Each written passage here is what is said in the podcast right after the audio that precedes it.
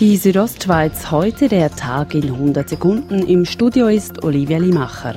Fährt beispielsweise ein Lastwagenchauffeur mit seinem privaten Auto zu schnell, wird ihm der Führerausweis entzogen, auch für den Lastwagen. Das soll sich nun aber ändern. Nach dem Nationalrat hat auch der Ständerat einem entsprechenden Vorstoß zugestimmt.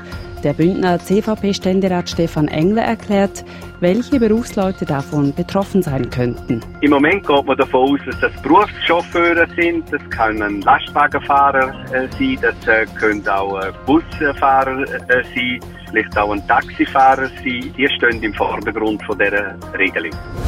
Vor fast zweieinhalb Jahren zerstörte der Bergsturz am Piz Cengolo große Teile des Dorfes Bondo im Bergell. Für den Wiederaufbau wie etwa Schutzbauten oder Verkehrsanlagen wurde nun ein Projektwettbewerb durchgeführt.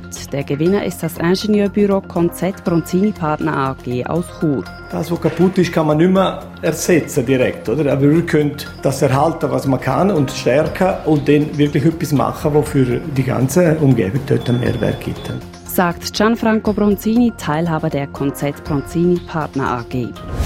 Vor rund einem Jahr hatte die Churer Stimmbevölkerung die Erneuerung der Sportanlagen in der oberen Au an der Urne angenommen. Heute konnte der Totalunternehmer Werkvertrag mit der Firma HRS unterzeichnet werden, wie die Stadtkanzlei mitteilt.